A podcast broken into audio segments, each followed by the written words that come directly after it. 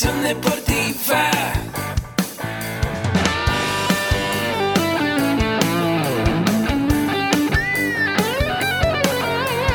Yo soy Ahmed. Somos guerreros. Hola, bienvenido a la Asociación Mexicana de Educación Deportiva. Soy el doctor David Lezama, presidente de AMED, y es para mí un gusto darte la bienvenida a estos podcasts. Este programa está diseñado para compartir contigo conocimientos de los temas que nos apasionan a todos los que amamos el físico-constructivismo y el fitness y queremos mantener un estilo de vida saludable. Hablaremos entonces de entrenamiento, de nutrición, de suplementación, de farmacología y de un tema que cada vez toma más importancia, el marketing deportivo digital.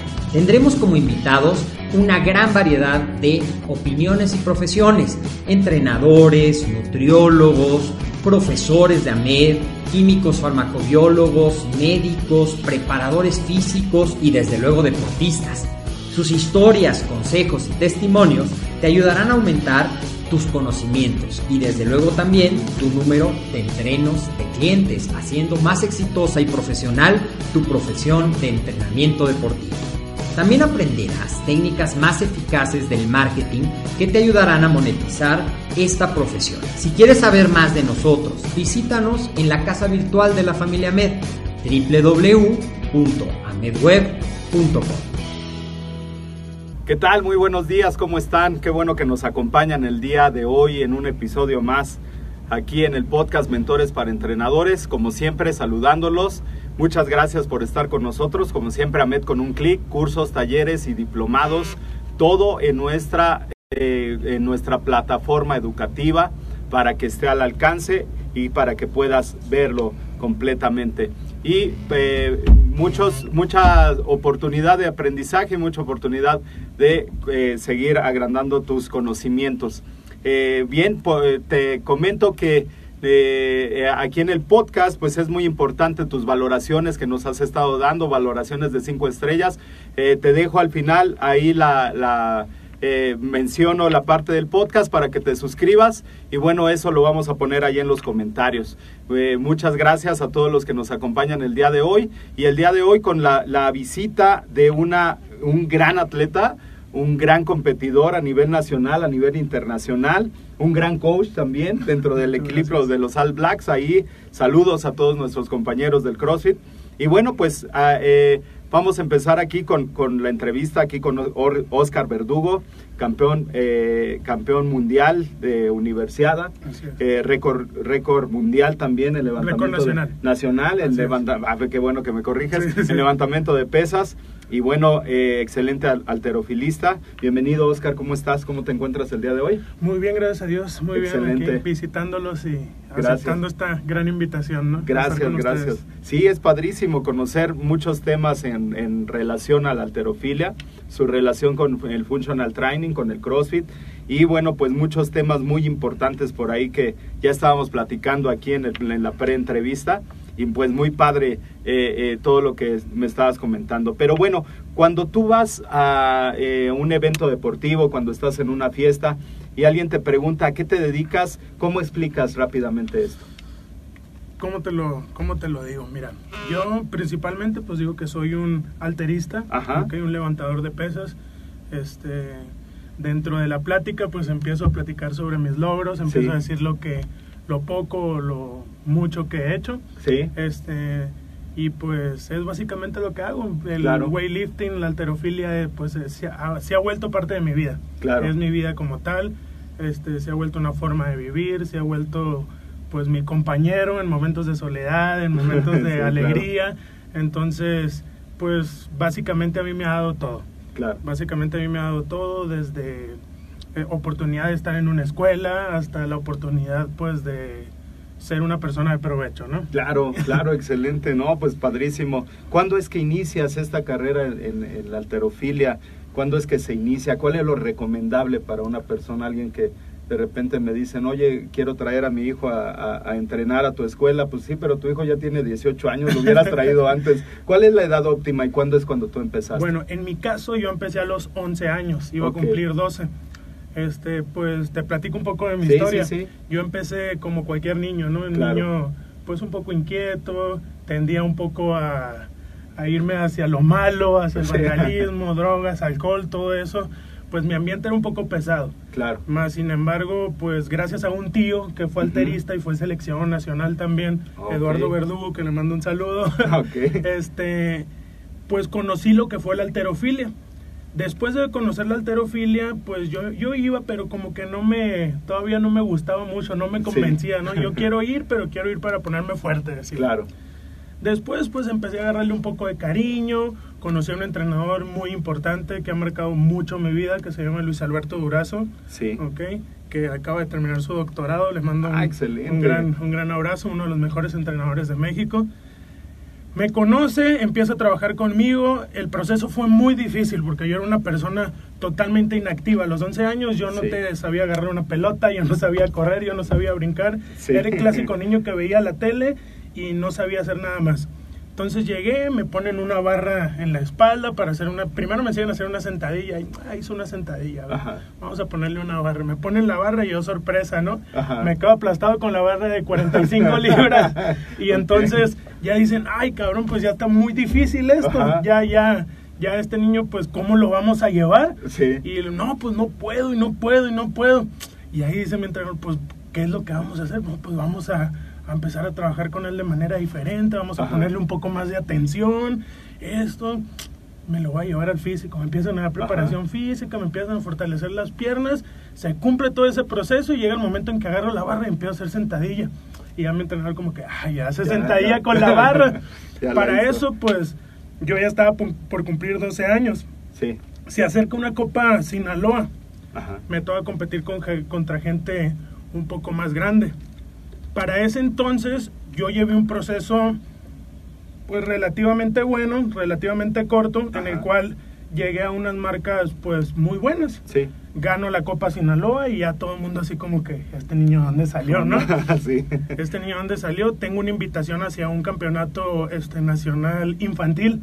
En ese entonces los campeonatos nacionales infantiles se hacían por técnica, pero éramos Ok. muy pocas las personas, Ajá. o sea, muy pocos los niños que Sí. estaban dentro de, de la alterofilia en ese entonces, porque no era un deporte muy conocido. Antes le Claro. decías alterofilia a una señora y te decía, ¿y esa enfermedad qué es? no?" Sí. Te hablaban, ay, eso es una enfermedad. Decían, una- nació dale un una niño y nació con alterofilia. Dale dice. una aspirina. Sí. Ok. Entonces, ese era como un, como un miedo, ¿no? Ajá. Entonces salió Soraya, la gran superestrella de la alterofilia, campeona Claro. olímpica. Ya la gente, ah, haces lo que hacía Soraya. Ah, haces lo que hacía Soraya. Y pues sí, ya Ajá. hago lo que hago Soraya, ¿no? Hasta cierto punto, pues es la imagen de, de mi deporte. Claro. Entonces, ya no, se gana la Copa Sinaloa, tengo la invitación el campeonato nacional, se cancela el campeonato nacional.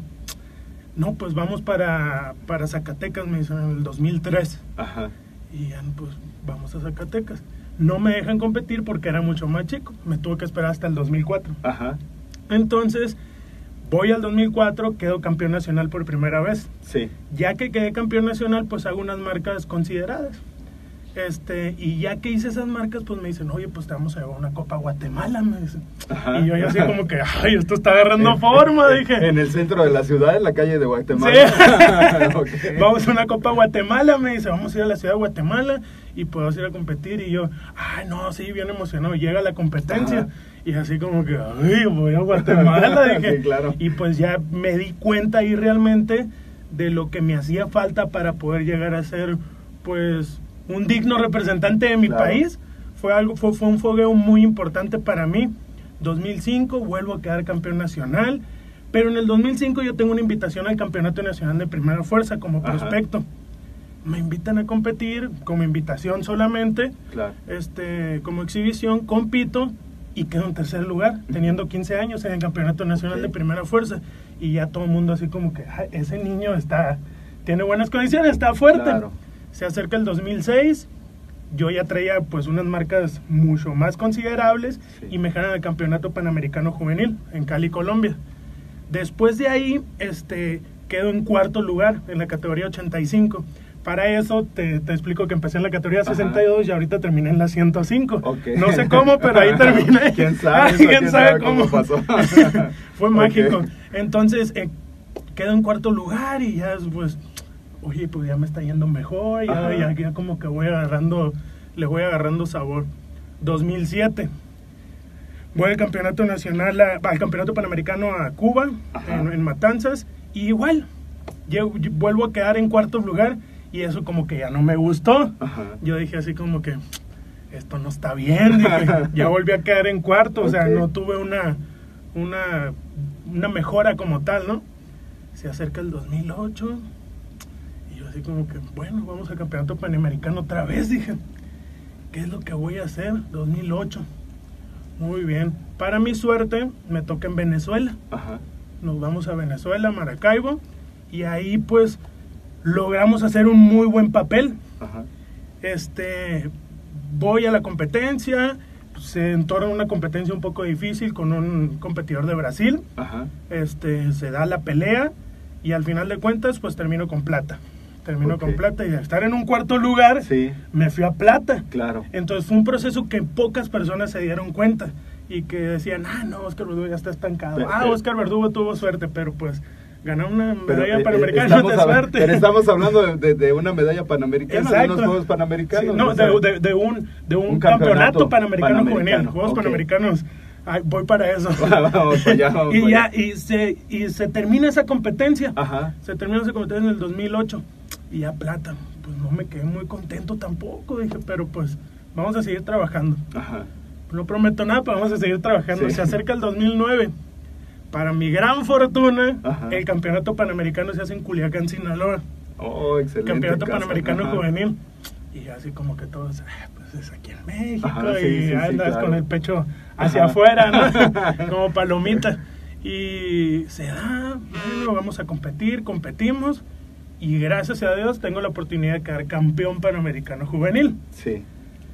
Y así como que, ah, órale, ya quedé campeón de cuarto. Ajá. Me fui a campeón panamericano juvenil, órale.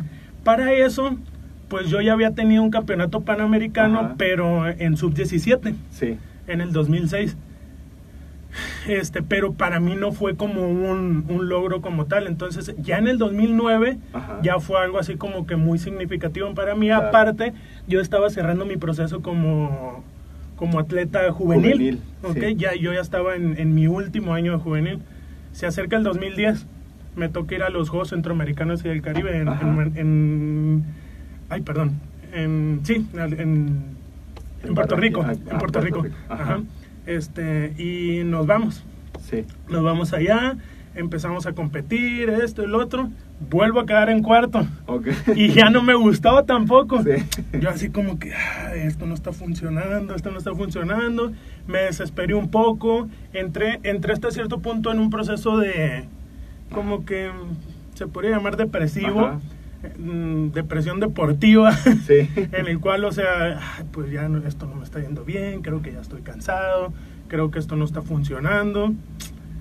¿Qué es lo que va a pasar? ¿Qué va a pasar con mi carrera? ¿Qué va a pasar con esto? Entonces, bueno, se terminaron Juegos Centroamericanos. Para esto tuve unos programitas ahí con el vuelo, se perdió el vuelo. El Ajá. caso que ya no pude regresar en el charter de la selección nacional. Me tuvieron que mandar hasta, hasta Nueva York. Ajá. Y de Nueva York a la Ciudad de acá. México, ¿no? Me fue un, fue un desastre, ¿no? Sí, claro. Un estalla, pero al final de cuentas, pues, se dio, ¿no? Sí. Llega el 2011 y llega el proceso para Juegos Panamericanos en. Guadalajara. Para ese entonces, este, pues yo adquirí un compromiso. Claro. este, me, me casé. Ajá. Me casé y tuve una, una niña. Sí. Y en ese, en ese entonces se empalmaron las fechas del Campeonato Panamericano de, de Guadalajara, o sea, de Juegos Panamericanos, y la fecha del nacimiento de mi hija. Y como gran mexicano, no sé, como gran persona, no sé cómo lo quieran tomar, Sí. decido quedarme al nacimiento de mi hija y renuncio a la plaza de Juegos Panamericanos. Qué barbaridad. No, hombre, y me echó, me echó a medio mundo encima, Claro. ¿no? Sobre todo a la Federación Mexicana, así como que, ¡ah! Sí, no, dejaste sí. tirado esto y lo otro, pero pues nunca se vio la parte de que iba a ser algo que me iban a reclamar toda mi vida. Claro. Entonces, este, pues decidí hacer eso. Se levantó el castigo hasta el 2000. Uy, yo creo que hasta el 2015, 2016, que vuelvo a, a, los campeonatos nacionales universitarios. Sí. Empecé ahí de nuevo. Voy al campeonato nacional universitario. Este, vuelvo a quedar campeón nacional universitario. Ajá. Este, ese año pues llevaron solamente a las mujeres al campeonato mundial. 2016 ya pues con más preparación, más experiencia, con la cabeza más tranquila. Claro. Quedo campeón nacional universitario y oh sorpresa, Ajá. vas al campeonato mundial universitario. ¿Y dónde va a ser? No, pues te toca en Mérida. Y yo así como que, ah, va a ser en México. Dije, Ok. a entrenarle duro, me puse a entrenar duro, nos fuimos Ajá. al campamento. Estuvimos trabajando con un muy buen entrenador, Ajá. este Jorge Huy Molinier, Ajá. este un cubano que, que llegó ahí a, a Sinaloa, este y la verdad pues yo le tengo mucho cariño, mucha estima. Este después de eso, este pues del campamento y todo, pues me dicen, "Oye, pues estás muy bien ubicado dentro del mundial." Y yo dije, ah, pues estoy bien ubicado. Dije, Pues sí. primero cinco, primero seis. Dije, ah, Ajá. pues está bien. Dije, estoy bien ubicado. Claro. Pero yo nunca me imaginé que estaba bien ubicado como para pelear un primer lugar. Ajá. Y ahí viene la mejor competencia de toda mi vida. Sobre todo... universidad. Sí, mundial. sobre todo... Claro. Pues fue una, una competencia que marcó mucho para mí. Fue una competencia que, Sí. que me hizo crecer mucho como deportista. Claro. Este, y se da, se da la competencia. Viene, viene el día. Este, ya para cuando yo estaba en la tarima me dice, puedes pelear primer lugar. Y ¡brum! se me pone toda la piel chinita, ¿no? claro. Y pues salgo al primer levantamiento y cuando salgo, lo primero que, que veo, pues es mucha gente y muchos mexicanos. Todo así como que estoy en un mundial Sí. y tengo a todos los mexicanos aquí enfrente, dices. sí. Y mucha gente dice, ay, qué chiste, fuiste un, fuiste un mundial y te tocó en México. Sí, fue un mundial y me tocó en México, pero es más compromiso porque Pues sí, claro. tenía todos los mexicanos ahí enfrente y tú dices así como que... Y dicen, ay, es que es un campeonato mundial universitario. Sí, pero es un campeonato mundial. Claro, y tienes es. a personas que también se dedican solamente Sí, a levantar ahí contigo. O sea, y pues entras en sorpresa, ¿sí? ¿no? Claro. Y ya entraron los nervios. Y ya para cuando entraron los nervios, me dicen atrás, me dice atrás un entrenador, me dice, abusado con los nervios, me dice, los nervios van aquí en la bolsa. y cuando los tengas que sacar, me dice, los sacas, me Claro. dice, pero que no te coman, me dice, guárdalos aquí en la bolsita y quédate con ellos, me dice. Y yo así como que, "Shh, ay, ay, ay. Y acá enseguida, pues veo calentando a un japonés, Ajá. veo calentando acá a un, a un australiano, veo a dos estadounidenses que tenían un físico súper cabrón. Sí. Y yo así como que, ya me estaba entrando el terror así, ¿no? Y se da la competencia. Empiezan a abrir, uno de los, de los estadounidenses se va en blanco, los demás empiezan a competir bien, cierra el japonés, Ajá. bueno, abro, abre el japonés, abro yo detrás, cierra el japonés, abro yo Ajá. y empiezo a, a asegurar mi competencia. Cuando voy al segundo peso del snatch, del, arranque, me dice, me dice uno de los que me estaba sacando, Jorge Tamayo, me dice, si tú haces este levantamiento, me dice, pues ya eres oro, me dice. Y iba así como que, "Ah". ahí viene la presión, dije, Sí, claro. viene la presión cabrona. Y pues salimos. Ajá. Salimos, salimos, salimos. Y vamos a ver qué pasa. Y lo primero que oigo, pues son gritos. Y Sí. gritos de gente que conocía, pero Ajá. Como que ese momento fue un momento muy, muy significativo para mí. Hago el levantamiento, este, ya, ya tiro el levantamiento y todavía como que no entro en razón Ajá. porque me faltaba uno y lo me dicen, ya eres oro, me dice. Y yo así como que empiezo a llorar, empiezo así, o sea, Claro. fue algo para mí muy, muy significativo, sobre Sí, todo claro. porque estaba en mi país, sobre Sí. todo porque fue, fue algo muy, muy, pues fue algo muy bonito, no te, no sí, te puedo claro, decir. No, no, no hay palabras. Termina lo que es el, el- describirlo, sí, termina claro. lo que es el snatch, pues me felicitan, va el presidente de la federación, mijito, felicidades, acá. Viene el clean and jerk, ahí viene lo difícil. Ajá. Estamos en el clean and jerk y el japonés, pues, ¡brum! se me pega. Ajá. Se me pega el japonés. Este se llama Tada Yoshido. Ajá. Este se me pega y estamos ahí, prum, prum, prum, prum, prum. Llega el momento en que yo fallo un levantamiento, que son Ajá. 195 kilos, 425 libras. Ajá. Este. Pasa él. Ah, no, pe- perdón, fallo yo Ajá. y luego tenía dos minutos para descansar y volverlo a intentar. este, le doy al peso, Ajá. pero para esto a él le faltaba un levantamiento. Sí. Pasa a ir con dos kilos más y me quita la medalla de oro en el clean and jerk. Ajá. Y yo me quedo con la del snatch, él se queda con el clean and jerk y yo me quedo con dos Ajá. platas más, ¿no? Y, f- ¿sabe? Pues fue una de las competencias que marcó mucho más mi vida. Fue una competencia que me desarrolló mucha experiencia, sobre todo como persona. Este, fue una competencia con la cual ya cerré mi proceso como tal de, de, pues de deportista. Sí. Después este, me hablan de nuevo, este, me habla la federación este, y nos vamos de campamento para el campeonato panamericano del 2017 Sí. en Miami.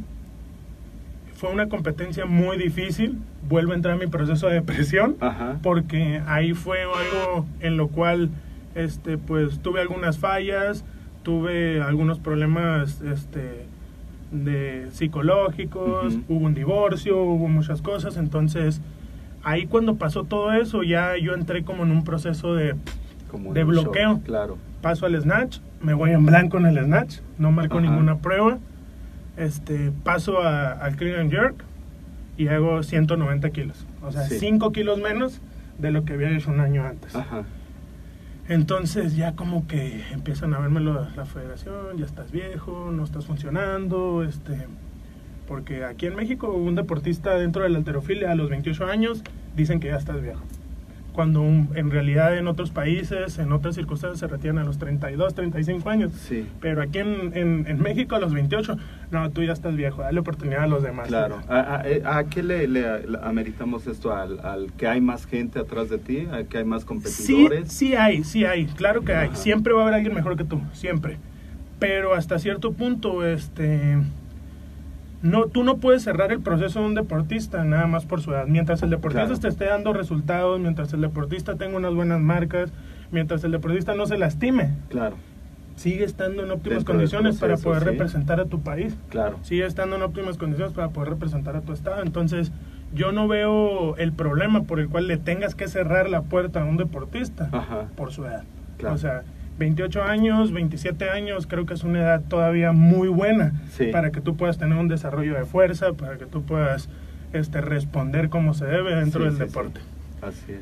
Pero sí, entonces ya pasa eso, pues decido, decido retirarme ya con esa competencia.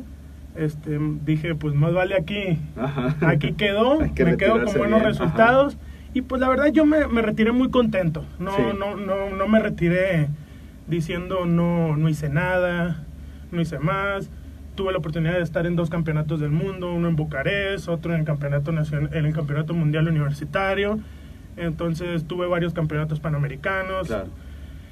Y pues, la verdad yo me retiro contento. Campeón panamericano sub-17, campeón panamericano sub-20. Para muchos no es el mejor resultado, para muchos no fue el mejor momento, pero para mí sí. Sí, claro. Para mí sí, para mí fue, fue un, un resultado que yo pude dar. Fue algo que me pudo marcar como deportista y que me ayudó a adquirir una competencia y me, abrió- me, me ayudó a adquirir una responsabilidad dentro del deporte muy buena. Claro. Sobre todo me abrió muchas puertas Sí, sí, sí. me abrió demasiadas puertas puertas que ni te imaginas. O Claro. sea, sobre todo para trabajar. Ahora, dentro del CrossFit, pues la alterofilia ha sido como un boom también dentro del CrossFit y pues eso me ha ayudado a mí demasiado para salir adelante, para empezar a dar seminarios, Claro. para empezar a dar clases como tal, entrenamientos personalizados, todo eso, pues del CrossFit, todo el boom del CrossFit me ha ayudado para que la alterofilia también se dé a conocer y sobre todo que mi trabajo Claro. se dé a conocer dentro del CrossFit. Sí, to- toda esa experiencia deportiva, ¿no? O sea, ¿qué, qué, qué más, eh, qué,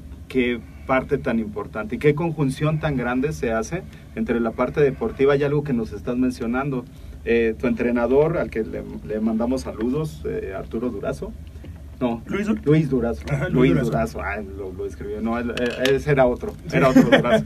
Eh, bueno, nos mencionas que tiene un doctorado. ¿Esto influye de, de manera directa en tu proceso educativo? ¿Cómo decides ser licenciado en entrenamiento deportivo? por él, por él, este, yo era una persona que hasta cierto punto no pensaba a futuro, o sea, yo, yo era una persona que se quedaba así de, este, ah, no, pues a ver qué va a pasar.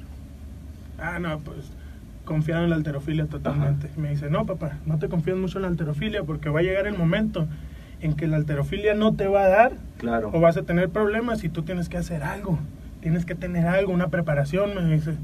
Y pues, órale, dije que voy a estudiar, algo relacionado a mi deporte, todos los días estoy haciendo deporte, todos los días entreno, todos los días hago Sí. alterofilia. Quiero ser entrenador. Claro. Quiero transmitir lo, lo mucho o lo poco que, Que he que he aprendido. aprendido. Ujú. se da la oportunidad, entro a la UAS y ahí me dicen, bueno, tú quieres ser, tú quieres ser entrenador, nosotros queremos que tú ganes la universidad por nosotros. Nada más. Sí. Y yo, pues bueno, pero nosotros te ofrecemos una beca y te pagamos tu escuela. Y yo así como que, ok, ok, creo que esto me está gustando. Claro. Y pues sí, hasta cierto punto la Universidad Autónoma de Sinaloa pues estuvo conmigo, Ajá. la UAS. Este, nunca me dejó solo, siempre estuvo ahí firmes. Y pues les mando un abrazo, un saludo. Este, sobre todo al profe Jorge, al Ajá. profe Jorge Wimolinie, que fue algo muy importante para mí porque fue el que me abrió las puertas dentro de- Claro. del- deporte ahí en, en la universidad. Y pues yo estoy eternamente agradecido con esas dos personas, Luis Durazo y Jorge Wi. Y fíjate lo, que- lo que me comentabas, pocas personas, pocos entrenadores este, de alterofilia Ajá. tienen doctorado en deportes. Claro. Este, y muchas, muchas veces eso no lo toman en cuenta aquí en México. O sea, Sí. como que a los federativos, si eres mi amigo, eres mi, mi compadre, sabes que pues vente conmigo Claro. a trabajar y vamos a dar clases de alterofilia y vamos a llevar una selección nacional, ¿no? Ajá. Como si fuera, no sé, un- una clase de un parque así, ¿no? Sí, Entonces, sí. pues es- estás llevando a los representantes a lo de tu de país, a lo mejor claro. de México. Claro. Entonces, no puedes, no puedes hasta cierto punto, no puedes hasta cierto punto estar este contratando a cualquier persona Claro. para, para eso. ¿ok? Lo que tú tienes que hacer es pues realmente contratar personas que tengan la preparación para Así llevar a un atleta de alto rendimiento. Claro. Qué mejor que una persona que tiene un doctorado, que ha tenido más de seis campeones nacionales, es. que ha tenido dos campeones del mundo. O sea, dices tú, ay, pero voy a jalar a mi compadre mejor. O sea, Sí. Tú dices, ah, dices, y todavía, y todavía se preguntan, ¿por qué en los otros países sí ganan medallas y en México no? Sí. Por eso. Claro. Ah, Esa es una de las cosas. Otra de las cosas es falta de apoyo. Es falta de apoyo. Muchas veces, este, pues tú quedas campeón del mundo, quedas campeón panamericano. Sí, quedaste campeón panamericano, pero nomás había tres en tu categoría. No te puedo dar esa beca. O sea, sí, Com- pero soy campeón del mundo. O sea, Sí. uy, pues soy campeón Claro. del mundo. Dame el apoyo a mí también. Yo también Sí, sí, necesito. sí. ¿Quieres que quede campeón del mundo con siete atletas más? Pues sígueme dando el apoyo, porque si no me das el apoyo, jamás lo voy a lograr hacer. O sea, Claro. necesito de tus herramientas. Y, y es un proceso integral, ¿no? O sea, es esta parte. eh, yo, yo creo que se juntan muchos factores, ¿no? Está la parte educativa, la influencia, la vinculación de, de- de los maestros, que, bueno, nunca dejan de estudiar, ¿no? O sea, ya hablarte de un doctorado es una persona que se siguió preparando, estudiando, capacitando, etcétera, y que, bueno, el resultado son ustedes como atletas, ¿no?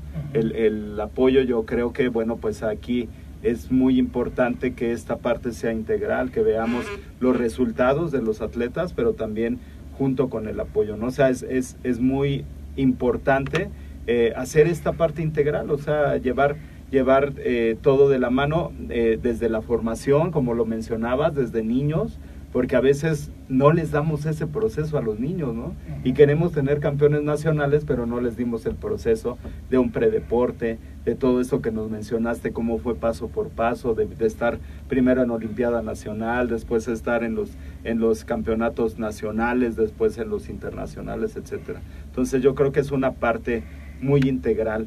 Eh, eh, pues realmente felicidades porque tienes un currículum muy amplio, muchísima experiencia y bueno, ahora juntas esta parte eh, de, de- de los ejercicios, de saber cómo hacerlos, la parte práctica de los ejercicios con la parte teórica, ¿no? Entonces, bueno, pues yo creo que esto le sirve mucho dentro de las capacitaciones al, al maestro de, de clases de, de functional training, a los de bodybuilding, a los de CrossFit, etcétera, ¿no? Entonces se me hace algo, algo muy importante este proceso de seguir capacitando a la gente. Y bueno, pues es, es eh, aquí algo muy padre lo que nos mencionas. Ya después les, les mandaremos ahí la noticia de los cursos que estamos preparando aquí con Oscar Verdugo.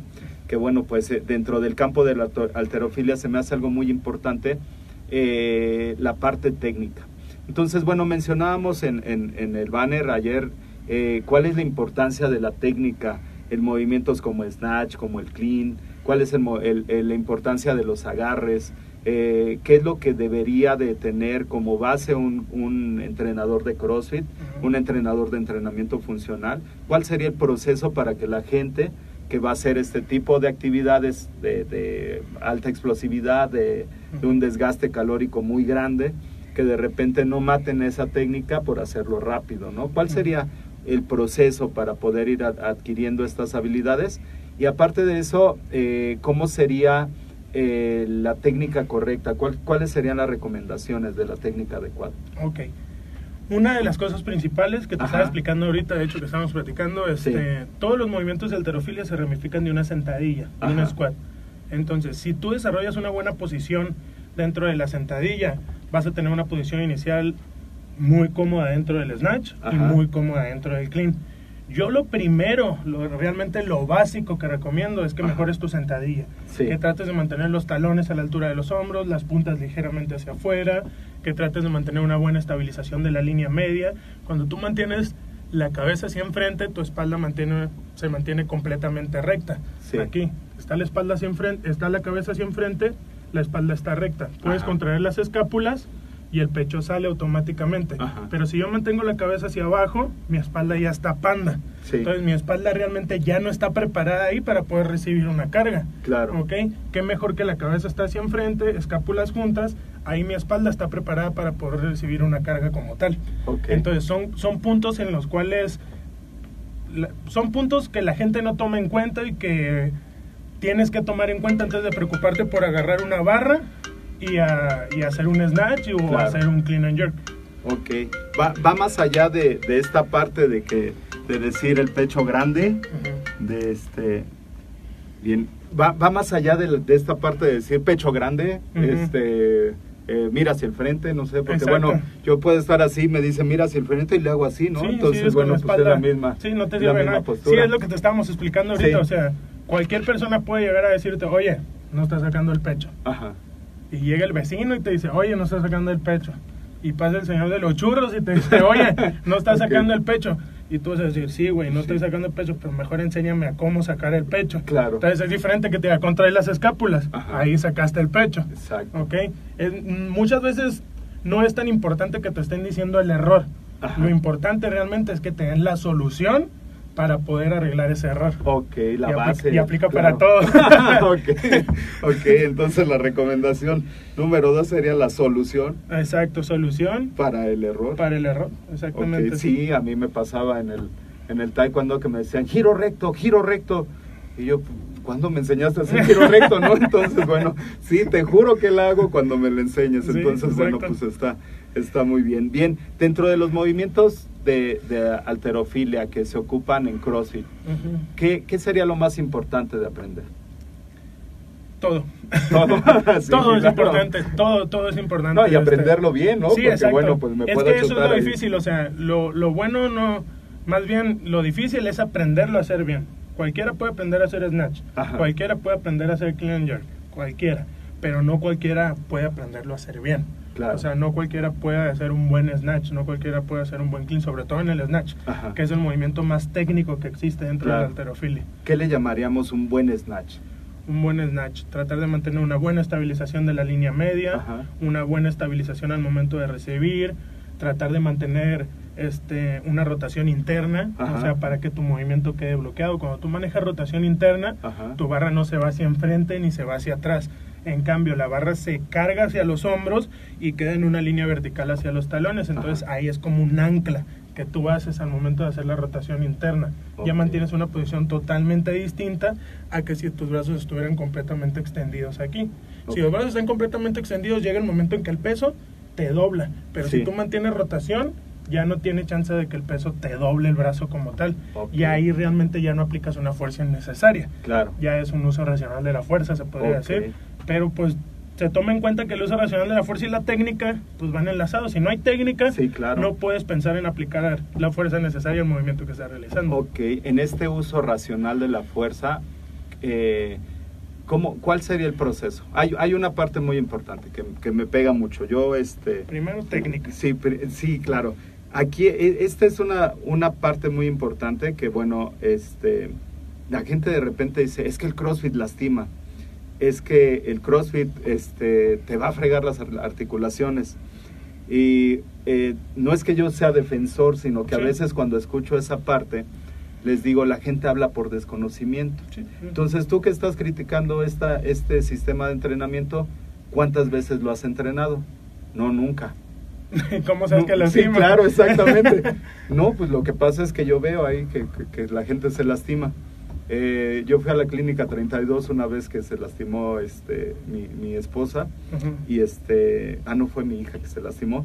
estábamos ahí en, en, la clínica 32 y vi uno del América, otro del Cruz Azul, llegaba otro del América ahí en trauma, otro del América, otro del Cruz Azul, otro del América, otro del Cruz Azul. Yo dije, oye, pues eh, la gente se lastima en el fútbol, ¿no? Ese sería mi paradigma, esa sería mi idea. No, lo que pasa es que hubo una bronca en el fútbol y pues todo el mundo se empezó a pegar, a patear y llegaban, llegaban, llegaban de urgencias, ¿no? Yo creo que todo el equipo se peleó.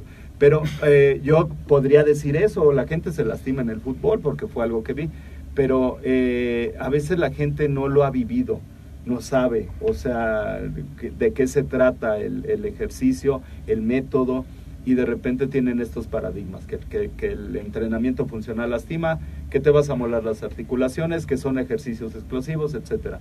¿Cuál sería entonces en este sentido la metodología para, para, aplicarlo de, modo correcto. Ya, no, ya nos hablabas un poquito de esa conciencia postural, nos hablabas de, de, tener los, los cinturones escapular, el cinturón pélvico, eh, una buena postura en los pies, una buena estabilización de la zona media, el, el uso racional de la fuerza, pero ¿cuál sería el proceso para una persona que llega a un, un CrossFit? Y que está viendo al vecino que está cargando ya su barra de 45 con dos discos de 30 y de repente dice, oye, yo quiero hacer lo mismo, ¿no?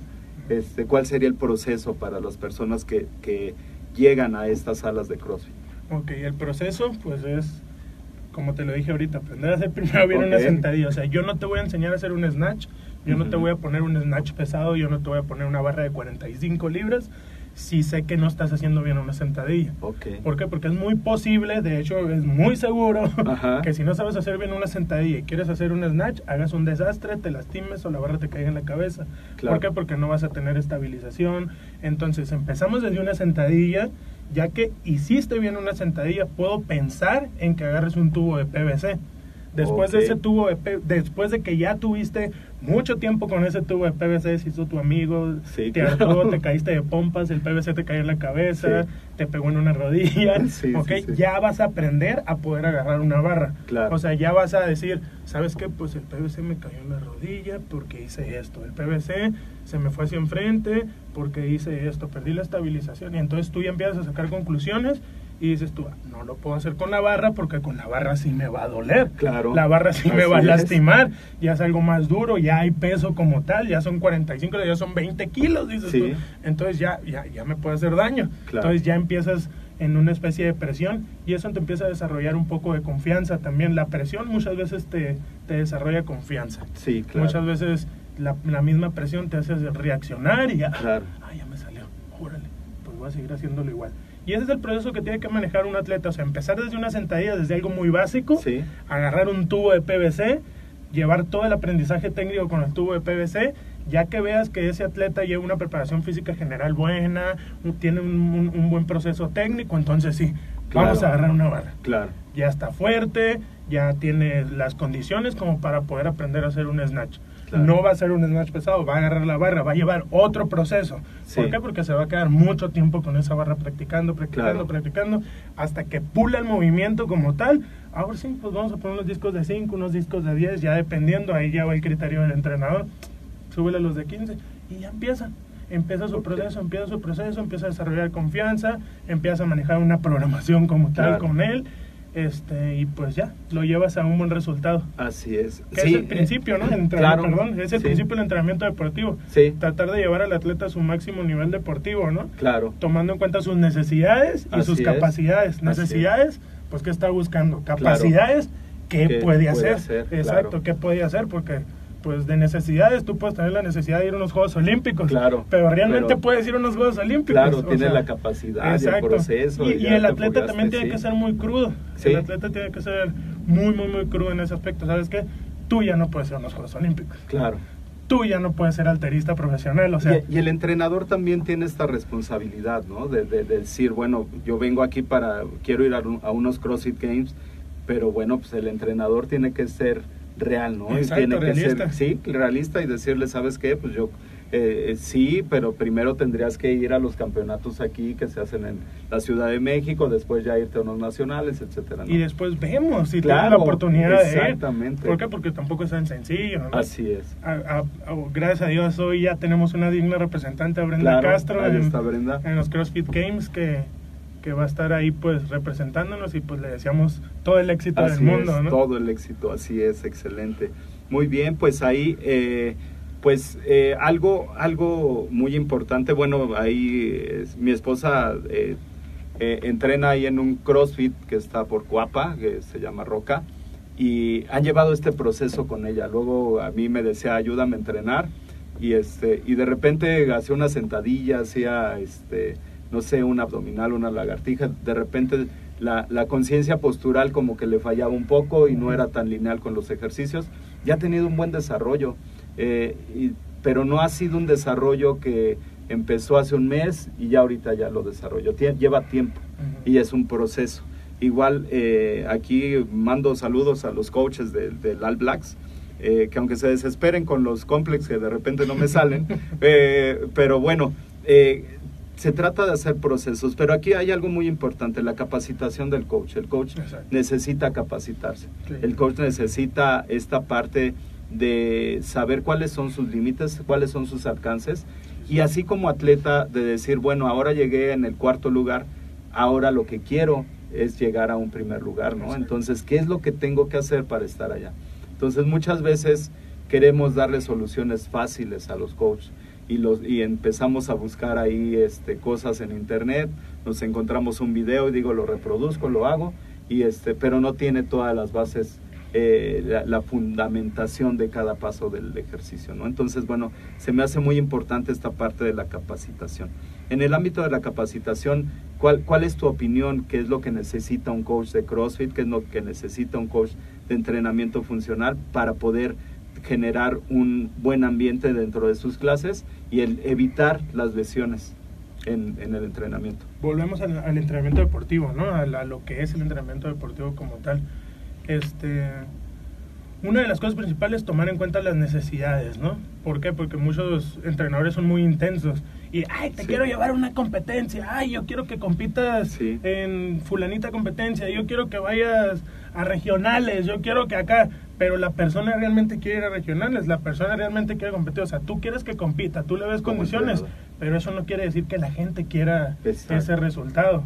¿Ok? Entonces tú tienes que aprender a distinguir muchas veces si la persona quiere o no quiere. Claro. Si la persona quiere ir al gimnasio solamente por desestresarse, Ujú. solamente por tener un buen físico, solamente por querer ir a cargar, Así solamente por ir a pasar el tiempo. O Claro. sea, hay diferentes necesidades. ¿Ok? Y sobre todo también tienes que aprender a distinguir las capacidades porque Claro. Pasa al revés, Sí. se acerca un atleta y no sabe hacer una sentadilla, no sabe hacer un snatch, no sabe hacer un clean, pero te dice, yo quiero ir a los CrossFit Games. Ok. Y ahí entra también el criterio de entrar y decirle, oye, pues échale ganas porque hasta ahorita no puedes ir a los CrossFit Games, no estás preparado. Claro. Ok, échale ganas, ponte a trabajar, vamos a una competencia, como comentaste ahorita, llevas un proceso y después vemos si puedes ir primero a unos regionales. Claro. Y después vemos a ver si puedes ir a unos games. O sea, primero Sí. gánale a, los mexicanos y después ya Sí, te vas claro. a, tirarle a a, la las grandes ligas. ¿no? Así es. Entonces, eso es muy importante, tomar en cuenta las necesidades, tomar en cuenta las capacidades, Claro. Respetar muy bien los tiempos, porque muchas veces, este, pues, ya agarraste la barra, ah, ponen los discos de 45. Okay. ah, ya leíste con los de 45, ahora ponle 45 más y, ay, mi espalda. O sea, Sí, claro. no respetaste el proceso. Pues Así entonces, eso realmente la alterofilia es muy, muy, muy cuadrada. O sea, si no respetas lo que, lo que te marca, este, pues realmente te lastimas o te vas por otro lado, no te sale como se debe. Entonces tú tienes que respetar muchas veces los tiempos de aprendizaje técnico, Ajá. los tiempos en los cuales vas a desarrollar fuerza, o sea, todo eso tienes que respetar. Si no lo respetas o no haces respetar al atleta eso, pues Claro. se truena, ¿no? Así es, sí, y, y súper importante porque, bueno, eh, sí sabemos que la- las lesiones, pues es, es parte eh, que está dentro del, del proceso también, ¿no? Exacto. O sea, un descuido, algún estado de ánimo, no sé, generas una lesión y bueno, de re- después vendría la parte de la rehabilitación y la habilitación, ¿no? Ujú. Decía ahí un, un fisioterapeuta que, bueno, pues viene la parte de la rehabilitación y muchas veces entramos a la rehabilitación, pero no habilitamos. Dejamos ya nada más la rehabilitación, ya tengo movilidad, ahora sí, y vuelvo a entrenar, pero no habilitamos en la Exacto. parte de, de, el- eficientar el ejercicio. Entonces, algo muy, muy importante. Muy bien. Eh, saludo a todos nuestros amigos que se han conectado y la verdad es que está súper padre la, la, plática aquí con Oscar Verdugo. Y bueno, pues voy a aprovechar para saludarlos y resolver algunas preguntas que anden por aquí. Y eh, bueno, pues mándenos todas sus preguntas y comentarios y las vamos resolviendo en el transcurso del día. Bien, María Guadalupe Soto Maldonado dice, coach, aproximadamente en cuánto tiempo se puede llevar en cada fase del entrenamiento.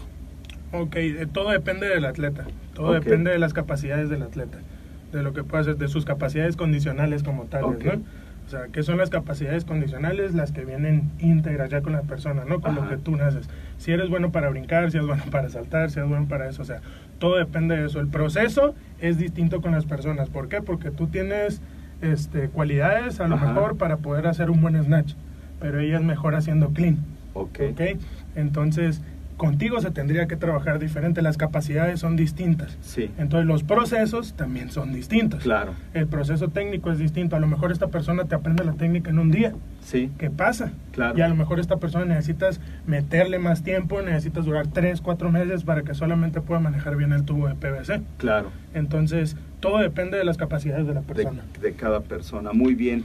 Ahí saludamos a Martín Ramírez, eh, que nos dice la sentadilla, la sentadilla, claro, pues desde la base, dice. Sí, exacto. eh, por Sí. fin una opinión clara y cierta para los movimientos olímpicos. La experiencia de un campeón es la clave. Muchas, Muchas gracias, gracias. Martín. Nancy Arce nos dice excelente, gracias por compartir. Y gente de calidad, enseñando calidad, excelente. Gracias, Martín. Claudia López Her- Hernández, este, ella es mi esposa, nos dice, es tan agradable conocer a una persona con un lenguaje tan sencillo, pero que sin embargo transmite tanta pasión por lo que hace y además se, profe- se profesionalizó. Saludos. no sé si lo diga de ti o de mí. no, muy bien, pues, saludos allá mi esposa. saludos. No, eh, saludos al coach Omar que anda por ahí. Muy bien, a Jorge Ravelo, eh, Pablo, Carlos, Alberto, Avilés. Saludos, Carlitos, te mando a saludar. Saludos, Carlos. Muy bien, a Luis Moreno, saludos. Eh, Víctor Mayer, que, nu- que siempre nos acompaña, estuvo por aquí. Saludos a todos en la MED. Gracias por compartir tantas historias y temas interesantes del deporte. Somos guerreros, sinergia entre todos, mentores para entrenadores. Gracias. Muy bien. Pues eh, muchas, muchos comentarios. Eh, por aquí Manuel Alejandro nos dice, eres el mejor, Oscar Verdugo, Verdugo Team. Muchas gracias. Muy bien. Y bueno, pues aquí algo, algo muy importante, eh, Oscar. Eh, aquí eh, viene también este proceso, ¿no? Hablamos de ese proceso educativo, ya nos dices, bueno, pues una, una beca te puede cambiar la vida. A veces como papás no entendemos esa parte, ¿no? Y te dicen, oye, tu hijo tiene cualidades para competir, puede competir y puede estar aquí en el centro de alto rendimiento. Etc. No, pero ¿qué crees? Se me va mi pollito. Y, Sí. No, no lo puedo dejar ir. Y bueno, yo creo que es una parte del, del desapego, ¿no? Y de entender esta parte. eh, en, en, el, en mi deporte, bueno, muchos atletas que hemos formado desde niños ahorita están en selección nacional y este y es algo muy padre verlos ya en campeonatos mundiales, en, en- en eventos internacionales. Claro. Pero también eso es algo muy importante. De repente las universidades eh, aportan eh, todo el proceso de educación y bueno, pues, hicimos ahí un, un análisis de que más o menos te andas gastando lo que gastarías en comprarte un departamento equiparado a una educación eh, de, de, una universidad privada, ¿no? Que te va a dar el estímulo, pero no nada más es eso, es el apoyo también a la universidad. Bueno, pues muchas veces le conviene mucho esta parte porque, bueno, pues son dignos representantes, pero también ayudan de manera social, etcétera. ¿Cómo es que, que entras a la universidad y cómo es que... Eh, eh ya, ya nos mencionaste aquí la parte de los coaches y todo eso, pero ¿qué es lo que te motiva a entrar a la universidad? ¿Qué es lo que realmente dices, pues va, me quedo aquí? O sea... Lo que me motivó fue lo siguiente, o sea, que me dijeron, sabes que pues vas a tener una beca, o sea, las facilidades que a mí me dieron. Claro. Fue algo así como que, oye, pues no cualquiera tiene esta facilidad de poder estudiar, que le estén pagando como tal y que aparte pues lo apoyen. Claro. Y tú así como que, pues, vamos a estudiar, ¿no? Sí, es real. Pues, sí, como que no te la crees, ¿no? O sea, como que te sientes, te sientes así como que ahora le están interesados en mí, ¿no? Claro. Sientes un interés, pues, hacia ti, ¿no? Y tú dices, órale. Excelente. Excelente, pues vamos a entrarle. Sí, en, en este sentido hay una pregunta que, que, te quiero hacer. Si regresáramos el tiempo y eh, nos encontrábamos a Oscar Verdugo hace 10 años, empezando un proceso universitario, y dentro de este proceso, bueno, pues tú decides, eh, eh, estás entre esa incertidumbre entre entrar y no entrar, entre agarrar la oportunidad y decir, bueno, pues ahí el finito López dice que es cuando se junta el talento con la oportunidad de ser la suerte, tienes esa suerte y de repente, bueno, pues hay algo que te dice, sí, le entro, no le entro, ¿qué te dirías? ¿Qué te dirías para empezar un proceso de, de profesionalización en el ámbito deportivo? Yo creo que volvería a hacer lo mismo. Lo mismo que he hecho hasta ahorita lo volvería a hacer. O sea, yo hasta cierto punto no me arrepiento de ninguna decisión que he tomado. Creo que hay, no ha habido decisiones, este, más bien ha habido decisiones malas, ha habido decisiones buenas, pero son decisiones que me han ayudado a crecer hasta cierto punto y me han llevado hasta donde estoy. No te puedo decir que soy la persona más exitosa del mundo, pero he intentado hacerlo. Claro. Y creo que ese proceso ha sido muy divertido para mí. ¿Por qué? Porque me he golpeado, me, literal, ¿no? Hace poco acabo de tener un accidente con mi codo que fue... Sí, qué, barbaridad. Sí, fue uno de los procesos más difíciles de mi vida, ¿no? Y en los cuales también tienes un aprendizaje, entonces por eso yo digo, yo no me arrepiento, yo no me arrepiento de haber llevado mi vida hasta donde está ahorita. ¿Por qué? Porque he aprendido demasiadas cosas y hasta cierto punto eso me ayuda a no seguir tropezando, a no seguir tropezando con la misma piedra, sobre todo como dice la canción, a no seguir ahí este, cometiendo los mismos errores. Y te das cuenta que los errores son corregibles. Hay algo muy importante que yo aprendí de una persona que dice que todos los errores son corregibles. Todos los errores son corregibles. ¿Tienen consecuencias? Sí. Sí, claro. Pero para todos los problemas hay una solución. Para todos los errores hay una solución. Entonces, creo que realmente lo importante es eso, aprender a darle una solución a los problemas, ¿no? Okay. Y eso es lo que he aprendido, o sea, yo no me arrepiento en haber llevado mi proceso, en haber dejado Juegos Panamericanos en, en el 2011, todo eso me ha ayudado a crecer a mí como deportista y sobre todo como persona. Claro. Y me ha llevado a conocer gente espectaculares. Así es. De lo que haces, eh, eh, de, lo que te ha llevado al éxito, ¿cuál sería el hábito que, forma parte de tu personalidad? Entrenar. Entrenar. Para mí todo es entrenar. Ok. Para mí este, el weightlifting se ha vuelto parte de mi vida. Claro. El weightlifting pues mm, me ha dado todo, me ha quitado muchas cosas. Sí. Te puedo decir que la alterofilia es muy demandante. La alterofilia es algo muy, muy demandante. La alterofilia este, le tienes que tener respeto, tienes que saberla guardar cuando la tienes que guardar, tienes que saber cuándo vas a hablar de ella, pero al mismo tiempo es una persona muy celosa, que si no le das el tiempo, no le das el cuidado, no la amas como tal, te pega una cachetada y te dice vamos. Es como una esposa, como una mujer. De hecho, pues aquí está, lo traigo tatuada. Y eso, eh, pues es... Yo traigo dos tatuajes en mis brazos. Y son los dos amores de mi vida. Claro. Uno es mi mamá y otro es el weightlifting.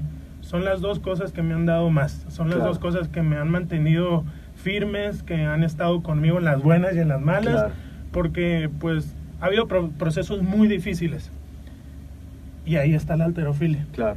Y ahora, ahora ha sido un poco más difícil porque hubo una lesión, una lesión muy fuerte en mi codo. Este, me disloqué el codo, entonces ahorita estoy manejando un proceso de recuperación, todavía estoy en proceso de diagnóstico, tienen que checar qué tan estable está mi codo para seguir levantando. Y ha sido algo así como que... Mi primer pensamiento fue decir, yo le he dado toda la alterofilia. Y con esto me pagas. Y, sí, y esto me está dando ahorita, y dices tú. Pero si te pones a pensar, es que no te lo dio la alterofilia. Te lo diste tú mismo. Claro. Te lo diste tú mismo, o sea, tú también no tuviste criterio, tú también, o sea, a lo mejor entrenaste de más, a lo mejor no te preparaste lo necesario. Entonces, eso es algo en lo, cual tú te tienes que poner a pensar. Y esto sirve demasiado para que sepas que antes de preocuparte por levantar algo, tienes que preocuparte por saber cómo lo vas a levantar. Volvemos a lo mismo, técnica. Claro. Y aquí como comentaba mi compañero, sentadilla, sentadilla, sí, pero la sentadilla es la base de cualquier movimiento dentro del alterofilia. Claro. Okay, si tú no tienes una sentadilla no vas a poder hacer bien un snatch. No vas a poder hacer bien un clean. No tienes la base, exacto, simplemente. Exacto, entonces si tú no tienes una buena base no vas a tener un buen proceso. Claro. No vas a tener un buen desarrollo. Entonces, pues eso es básicamente, no sé si contesté tu pregunta. sí, claro, claro, no, de, y, de singular manera, bien. De lo que haces ahora, eh, ya después de haberte retirado de la competencia, ¿qué es lo que más disfrutas?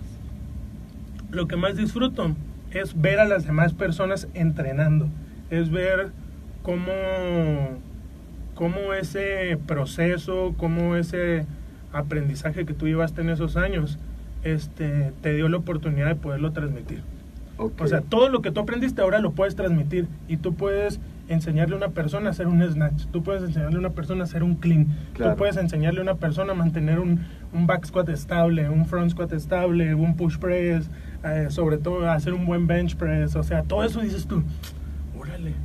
O sea, yo nunca me imaginé estarle enseñando a 30 personas. Claro. O sea, no, y, aparte de enseñarle a 30 personas, a 30 personas que se van a multiplicar por 30 personas, porque estás enseñándole a 30 entrenadores que a su vez tienen una sala de CrossFit que le van a enseñar a más personas y va permeando todo. Y eso, es algo muy, muy, muy, perdón por la palabra, pero es algo muy lindo, o sea, es algo muy, muy bonito porque vas conociendo gente, vas conociendo gente, haces muy buenos amigos eh, en, esos, en esos procesos. Y la verdad, pues eso, eso es todo. Así es, así es, Así es. Excelente, muy bien. Eh, ¿Ocupas alguna herramienta digital, algún sitio web, eh, no sé, alguna página que, que, que, ocupes regularmente que te sirva a ti, que le pueda servir a nuestros este, escuchas? Este, sí, cómo no, hay, hay diferentes. Últimamente, este, lo que yo les recomiendo a los atletas que quieren aprender técnica como tal, es que se pongan a ver videos en Who Grip. Okay, es, está Who Grip en, en, Instagram como tal, suben videos a YouTube también, entonces ahí suben videos de competidores, pero lo suben en cámara lenta, suben el proceso desde cómo va la barra del piso hacia la rodilla y de la rodilla hacia la extensión total del cuerpo, cómo manejan su recepción. Entonces, eso es muy importante, que se empiecen a empapar de otros levantadores, sobre todo de campeones mundiales, campeones panamericanos, recordistas del mundo. Entonces, eso es muy importante que empiecen a ver, a ver, él hizo 200 kilos de snatch así, a ver qué estoy haciendo yo. Comparas tu video con el de él, entonces eso es muy importante. Yo les recomiendo totalmente ver videos de levantamientos. Últimamente pues en YouTube están subiendo muchos videos, sobre todo de clínicas. Está Dimitri Klokov, que es uno de los jefes del weightlifting. Está este Alexei Torokti, este, que es muy importante que chequen el trabajo de ellos para que se den cuenta de cómo se tiene que manejar un proceso. Ok. Ok. Que se den cuenta de todos los skills que tenemos que hacer antes de preocuparte por agarrar la barra y hacer un snatch. Claro. Ok. Y ahí se van a dar cuenta y ya no van a criticar tanto de sentadilla, sentadilla, sentadilla. ok, excelente. Muy bien. Eh, muy bien, saludos a Julieta que nos dice felicidades, Oscar, sencilla persona. Sí, y muy agradable, la verdad es que ya quiero empezar el curso que estamos planeando, porque bueno, pues ahí lo vamos a dar juntos, entonces pues va a estar muy bueno. Bien, ¿qué consejo les puedes dar a todos los escuchas y a toda la gente que nos ve eh, para que ellos inicien un proceso educativo, que inicien un proceso de capacitación, de profesionalización para la gente que, para ellos primera, eh, en primera instancia y para la gente que están entrenando? Pues buscar oportunidades, buscar oportunidades, tratar de aprender de todas las personas. Todas las personas te pueden enseñar algo, siempre. Claro. Cualquier persona, muchas veces dicen, ay, es que ese curso es nada más de brincar la cuerda, ay, que esa capacitación es de qué eres, de qué me va a servir a mí, ay, esa capacitación, tómala, tómala, Claro. tómala, tómala, tómala. Nunca sabes lo que vas a aprender y nunca sabes Claro. lo que esa persona Te te, puede llegar a enseñar. Claro. Entonces, es muy importante que tú aprendas a respetar el trabajo de los demás y digas, sabes que pues voy a tomar esto, le voy a dar la oportunidad a ver qué me puede enseñar. Claro. Ok, ya dentro de ese proceso, si no te gusta, pues, ok, fue una oportunidad para mí, fue una oportunidad que me di, ok, aprendí algo, ok, excelente, vamos a, a transmitirlo, ¿no? Y sobre todo que todo lo que aprendan, que lo transmitan. Es muy importante, es muy feo aprender, aprender, aprender y solamente estarte preocupado, ah, no, es que no me va a pagar, no le voy a enseñar. Y después se lastima, después se lastima y cuando tú pudiste haber evitado que esa persona Claro. se lastimara, entonces ahí entra un poco el criterio, ¿no? Entra en decir, ¿sabes qué? Yo aprendí esto, ah, voy a tratar de empapar al- al- a la otra persona para que también se preocupe por enseñar. Claro. También se preocupe por aprender, enseñar Así y es. aprender, o sea. Si, si aprendes, transmítelo, transmítelo. O sea, que no te importe de que, ay, no, es que no me va a pagar y que no sé qué, ay, no, que no sé qué. Por ejemplo, lo que yo hago es, por ejemplo, terminan mis clínicas, dejo mi teléfono, aquí está mi teléfono. Este, si tienes alguna duda, mándame tu video y te hago una corrección. Ok, y si no te contesto es porque estoy chambeando o la, Sí, la verdad claro. estoy muy ocupado o estoy descansando. Pero en cuanto pueda, te Claro. contesto y pues tratamos de corregir el error juntos. Si Sí. no sabemos la solución, pues la investigamos, La investigamos, juntos. así es. Exacto. Muy bien, excelente. Muy bien. Eh, por último, eh, ¿tienes algún libro que te haya impactado, alguna película, un documental que puedas recomendar a, a la- a los escuchas? Bueno, hay algo, hay algo que, que- que ha impactado mucho, mucho mi, mi, pues mi vida y fue conocer a un campeón olímpico Ajá. que se llama Alexei Torokty. Este, una persona súper sencilla, una persona que a pesar de que es la, pues la persona pues más fuerte Ajá. en el mundo dentro de la alterofilia, este, pues es una persona que te transmite, es una persona que te enseña. O sea, por ejemplo, es una persona que ve que tiene las capacidades y es una persona que te da cinco minutos más del que tú le estás pagando. O sea, y tú así como que te quedas. Y muchas veces nosotros como mexicanos o nosotros como personas estamos acostumbrados en decir, ya se acabó mi horario, Ajá. Ya me voy. vamos, sí, claro. pero muchas veces ahí está una persona que quiere aprender de ti. Ahí hay una persona que quiere que tú le enseñes. Claro. Ahí hay una persona que quiere que tú le des cinco minutos de tu tiempo. Sí. Cinco minutos en los cuales tú vas al baño, cinco minutos en los cuales tú estás parado platicando con una persona Claro. o galaneando ahí. Entonces, son cinco minutos que pueden cambiar la vida de otra persona. Claro. Y eso fue lo que a mí me transmitió él. O sea, son cinco minutos, sí, pero son cinco minutos que pueden cambiar tu vida. Claro. O sea, en cinco minutos tú puedes cambiar la vida de una persona. Solamente por llegar y decirle, sube tus codos. La persona va a decir así como que, ay, Sí. me corrigió. Sí, claro. Así no le estoy pagando, o sea, no, ah, le interesa, o sea, ¿sí Así me entiendes? Eso es muy importante. Y así me sentí yo. Ajá. Así me sentí yo con esa persona. Esa persona llegó, estuvo una hora más conmigo, me checó, me grabó y Ajá. acá, o sea, y tú dices, tú, órale, un campeón olímpico. Me está poniendo atención a mí. Claro. Entonces, eso marcó mucho mi vida para mí. Demasiado, demasiado. Eso ha sido algo, una experiencia muy, muy, muy, muy buena para Sí, mí. claro. Y sobre todo, ver a una persona que te da un seminario, que es muy estricta y que al final del curso, un campeón olímpico con una bolsa negra juntando la basura del box. Órale. O sea, es algo. es- qué sí, reflejo de sí, humildad, que no, es, es algo que tú Sí, volteas claro. a ver y tú dices, un campeón olímpico juntando la basura. Sí. O sea, dices tú, ayúdenme. ¡Bum! Dices, o sea, no, está el jefe levantando Sí. la basura. O sea, Claro. dices tú, es algo muy significativo para ti, ¿no? Claro. Pa- Te cambia la vida eso totalmente. O sea, convivir tres días con, con, con esas personas, Putzap Sergey y Alexei Torokty, fue algo muy, muy Significativo. significativo claro. para mí porque te cambia la vida, te cambia la, la percepción de las cosas. Muchas veces, muchas veces tú estás, ay, no, es que no me va a pagar, ay, no, es que acá, ay, no, es que acá. O sea, tú le das eso- esos cinco minutos a la gente y Ajá. te cambian tu vida y les cambias la vida tú también a ellos. Claro, así es. Así es, excelente. Muy bien. ¿Cómo te encontramos en las redes sociales? ¿Cuáles son tus medios Bueno, de la, contacto? la red social que más uso es eh, Facebook y Ajá, Instagram. sí. En Facebook estoy como Oscar René Verdugo. Sí. Este, y en Instagram estoy como Verdugo Steam. Verdugo Steam, ahí por si quieren visitarme, subo videos levantando. Últimamente pues no he subido nada por el problema que tuve con mi codo. Igual también subo videos de mis, de mis personalizados, de mis clases, este, para que estén pendientes. Este, Ya también ahí subo información sobre en dónde estoy dando clases. Ahorita estamos dando, queremos empezar a dar clases en All Black los lunes también. Ah, Que sea lunes y, y el día viernes. Entonces queremos empezar a darle promoción. Si están interesados, pues igual comuníquense inbox este, con Outblock y ahí pues nos ponemos de acuerdo para la clase.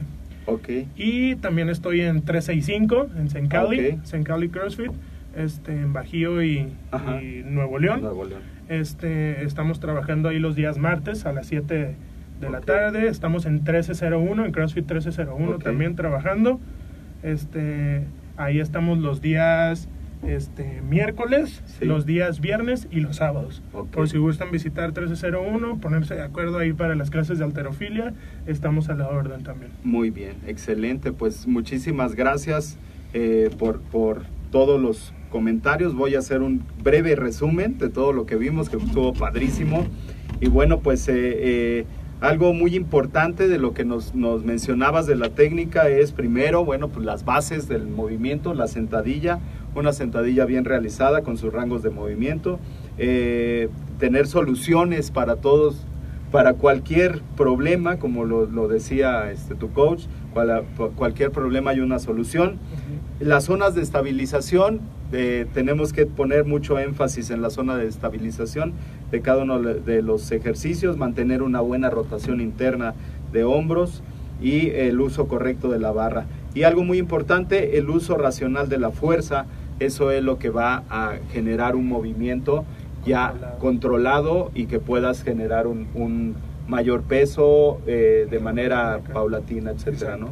Vimos la aplicación directa de los principios del entrenamiento deportivo eh, en, los, en el proceso de aumento progresivo de las cargas, de la individualidad, etcétera. Entonces, bueno, pues información súper importante. Pues muchísimas gracias, Oscar. Gracias, a, todos los que nos vieron. recuerda, bueno, pues AMED con un clic, todos nuestros cursos, talleres y diplomados, ¿sí? Por un solo eh, pago mensual y bueno, pues eh, tienes acceso a todo, toda esta información. recuerda darle eh, me gusta a nuestras publicaciones, darle me gusta a el podcast, suscríbete a nuestro canal de podcast y bueno, pues eh, gracias por tus valoraciones de cinco estrellas. Muchísimas gracias a todos los que nos vieron el día de hoy. Gracias, Oscar. y bueno, pues toda la información de tus medios de contacto la tendremos aquí en dentro de, la página de la MED. Muchas gracias por escucharnos y bueno, pues muchas gracias, Oscar. muchísimas gracias a contrario.